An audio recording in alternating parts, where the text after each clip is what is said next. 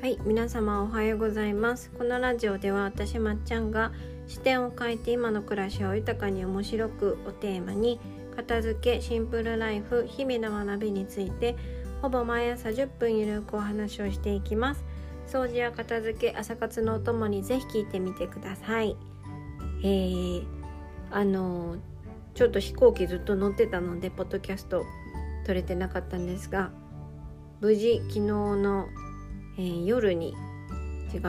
昨日の朝に、えー、岐阜に帰ってきたので今日は撮っております。はい。帰ってきて母に最初に言われた言葉はじゃあ検査しに行こうかって いうそうあの抗原検査に連れて行かれましたけれども、まあ、無料でね今できるしすぐ結果ができてありがたいんですけれどもあのやっぱりあの なんだ？これが親の愛情表現かってちょっとあのうん再認識しましたね。はい。なんか「おかえり」とか「あのお土産は?」とか「楽しかった?」じゃなくて「検査しに行こうか」って言われたのが まあ予想ないっちゃ予想のうちだったんですけどちょっと面白かったっていう話です。はい。まあね無事陰性であの非常に元気でおります。はい。それでですねあのー、昨日の昨日は何日だ？15日の夜ですね。15日の夜から、えー、LINE 公式の方で実は、えー、ワークショップのね募集をしてるんですよ。一緒にしたい暮らしを考える個別ズームっていうあのワークショップの募集をね昨日から開催しております。開催日は11月19日の午前と午後と11月24日の午後、まあ、夜なんですけれどもに、えー、実施します。はい、であのまあ、内容とかね具体的な時間とか応募方法っていうのは LINE 公式の方から昨日一応お送りしたんですけれどもあの興味がある方は詳細送りますのでえまだねその詳細見てなくて興味があるって方はえー、LINE 公式の方から、はい、URL 貼ってありますのでそこからねあのメッセージを送ってください。はい、一応枠は5枠で今回は無料での実施なので興味がある方はねお早めにお願いいたします。はい、あの片付けっていうのは最初にした一緒にしたい暮らしをね一緒にしたい暮らしじゃない、えっと、したい暮らしをね考えると片付けそのものが楽しくなったりこう物のね選択とか片付ける目的っていうのが自分の中で結構定まって片付けに対するちょっと考え方がね大きく変わってくるので一番最初に、えー、目の前のものに、えー、対処する片付けの方法っていうよりかはちょっと目の前のタスクから一回距離を置いて片付けをする目的自分の中での目的とかしたい暮らしこうなりたい暮らしっていうのをね一緒に考える時間をねその個別のズームの中でね撮って撮ってお話ししようかなと思います。はい、全然もともと思いつかない人とかむしろ考えたことないっていう人こそ私はちょっと参加していただきたいと思うのでそうそういう人こそねあの一回考えると片付けに対するね気持ちが結構変わるので、はい、興味がある方は是非参加してみてください。というわけですね今日のテーマはちょっとそれに関連することなんですけど重要事項を優先するです。はい非常にちょっとお堅い感じのタイトルになりましたけれどもこの間ねポッドキャストでその海外と日本の空港会社の対応の違いとかパッキングの 違いとか朝の使い方の違いとかちょっとそれにも通ずるんですけどあのなんであんなにあのイタリア特にイタリアの時に思いましたね。スペインもそうですけどイギリス人は結構日本と似てましたがなんかやってることが一緒のはずなのになぜあなたたちはそんなに優雅なえー、動きをしているんだとかなんでそんなに暇そうにしているんだとかなんでそんなにあの笑ったりとかなんだタバコを吸う時間があるんだっていうね本当にもう疑問がすごい浮かんだんですよ。例えばあのペペロンチーノを注文してねペペロンチーノを待っている間にもお客さんは待っているんだけれどもなんか作ってる人たちは歌いながらねあのおしゃべりしながらなんかウェイみたいな感じで盛り上がってあの なんだろう最短距離でペペロンチーノ絶対作ってないなっていうのがねあの窓越しで見えたんですよ。そう外に出てタバコを吸ってお話ししてるシェフもたくさんいたしなんかあの店員同士でね盛り上がってなんかウェイってなりながらなんか踊歌ったり踊ったりしてる人もいたし客にめっちゃ絡んでくる店員さんとかもいたしか絶対的にペペロンチーノをゆあの麺を茹でてあのフライパンでこう炒める時間より絶対長くかかってるんですよねそう 日本だったら絶対ペペロンチーノって最短時間で出てくるような印象があるんですけどあのなぜこの人たちはこんなに私と流れてる時間が違うのかとすごく思ったわけですよ。そうそれであのちょっと頭に思い浮かんだのがこの重要事項を優先するっていうお話なんですけれどもあのかの有名なねあのちょっと頭ちょっとつるつるっぱげだったかな。ちょっと頭つるつるしてるあのおじさんが載ってる「7つの習慣」っていう本があるじゃないですか。スティーブン・コビーさんっていうねおっさんの顔がバーンってなんか表紙に載ってるあのすごい有名な本があるんですけど私これ人生で今までで読んでよかった本ベスト5に入るんですが、まあ、ちょっとねあの ちょっとちょっと小難しいんですけれどもその中でねあの時間管理のマトリックスっていうお話がされてるんですよ。あの4つ枠があって左のあの軸が重要か重要ではないか重要ではないか。で上の軸が緊急か緊急ではないかっていう軸であの枠が4つあるんですけど人間はこの緊急性が高いもの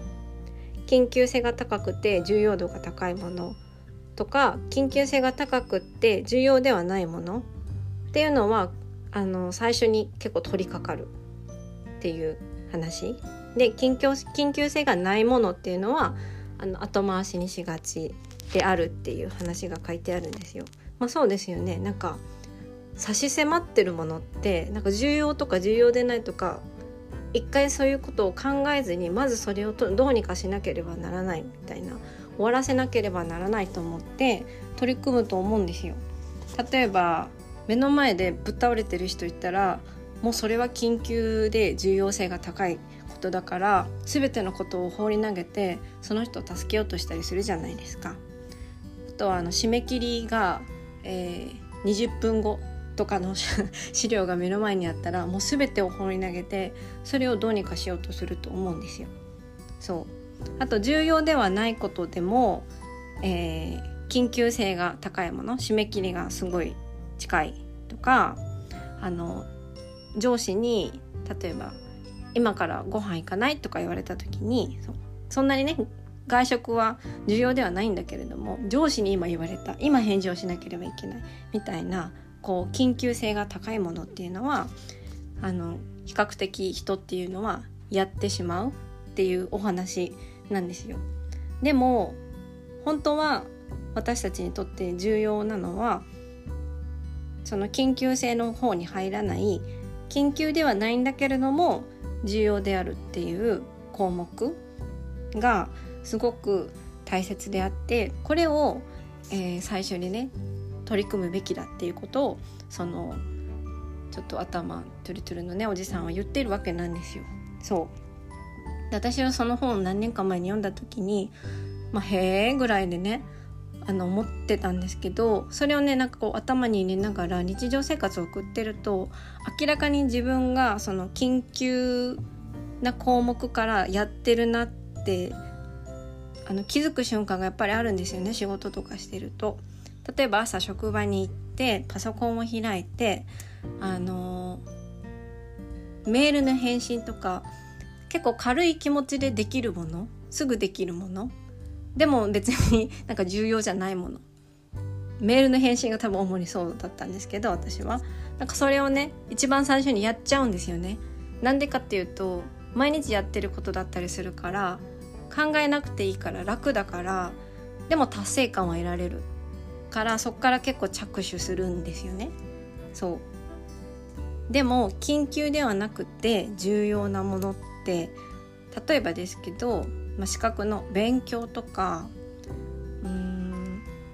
日常生活で言ったら運動みたいなね予防的なものとか準備とかシステム構築とかどっちかっていうとあのすぐにそれの効果とか結果とかやる意味が見出せないものなんですよね。そう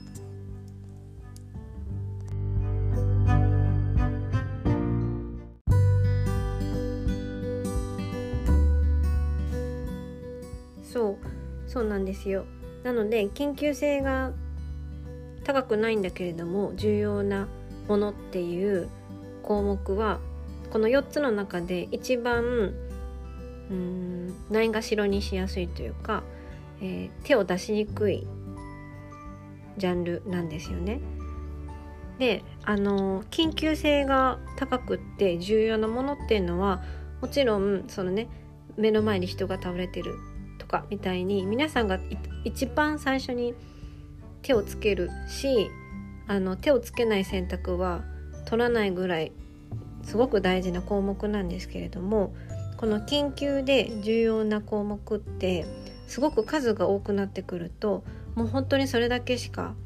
できなくなって例えば、えー、仕事の中の一日がその緊急で重要な項目で終わってしまうみたいなことってやっぱあるんですよね。であのしかも緊急性が高いものなのですごくなんだ急いでやらなきゃいけないし気を張ってやらなければいけないのでその項目で一日がこう埋まってしまったらものすごく疲れてしまうんですよね。でその本に書いてあったんですけど実はその緊急性は高くないんだけれども重要な、えー、皆さんがないがしろにしがちな項目っていうところに手をつけていくとこの緊急で重要性が高い項目っていうのは必然的に減ってくると。なんでかっていうと、えー、緊急ではなくて重要な項目その運動とかシステムの構築とか準備とか勉強とかすぐに結果が得られ得られないようなところ未来のためにするようなところの項目に時間を費やせるようになるとこの緊急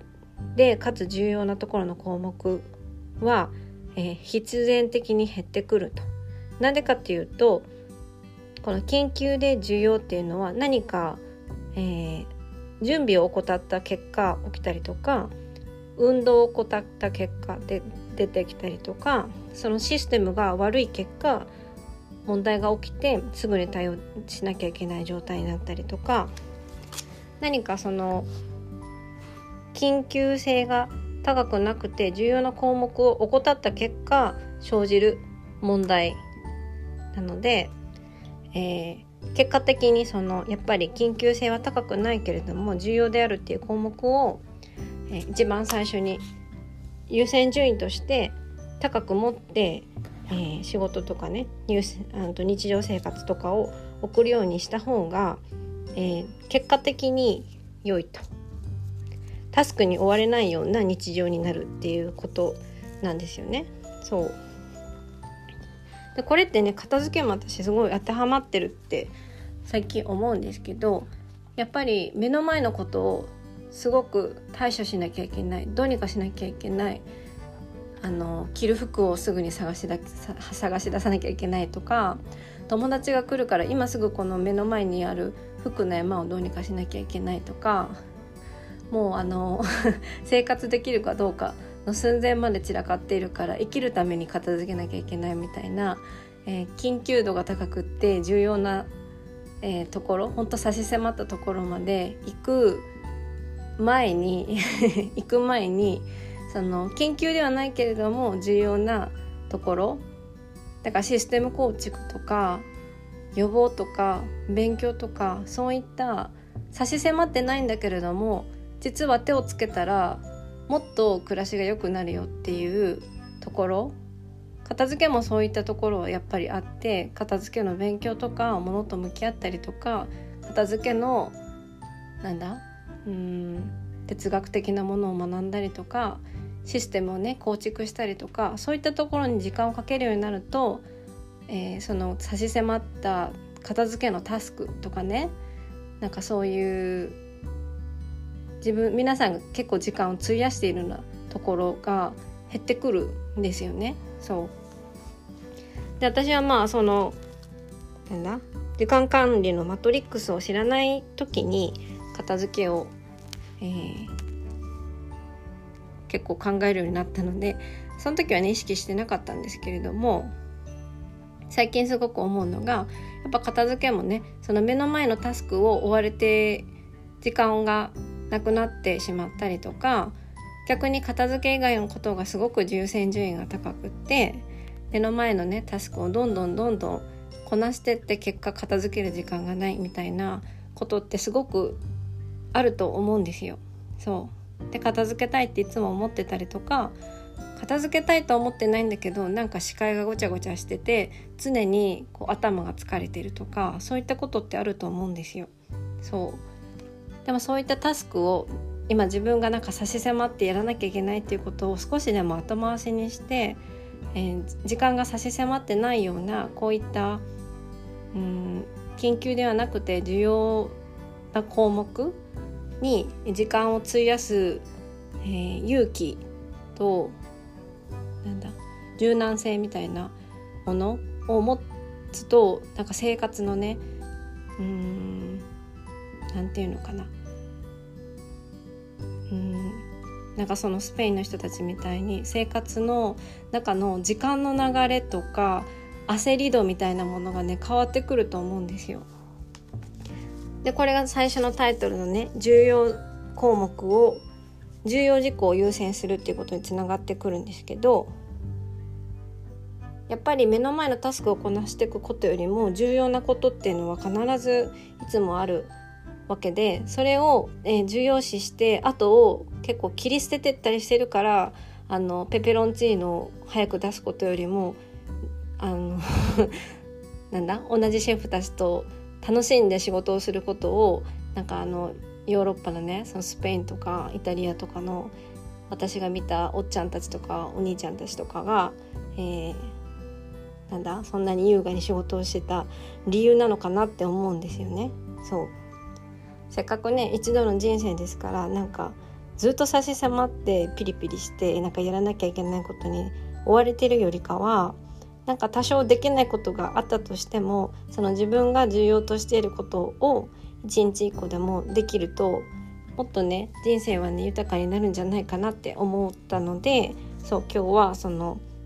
うんと、時間管理のねマトリックスについてお話をしました。はいちょっと私口頭で説明してその図のね想像が少ししにくいとは思ったので、えー、一度ね調べてみるといいかなと思います。はい、時間管理のマトリックスっていう図です。はい、一度見てみてください。はい、では、えー、今日ねここまで聞いてくださってありがとうございました。先ほど私ワークショップ、えー、15日から募集って言ってましたけど16日からね募集してます。日にち間違えました。16日から募集してて締め切りは18日なんですけどあの枠がね5枠しかないので興味がある方はあのお早めにご連絡ください。はい。では、えー、ここまで聞いてくださってありがとうございました、えー、皆様豊かな一日を一日をお過ごしください。一日をね味わい尽くしてください。ではでは。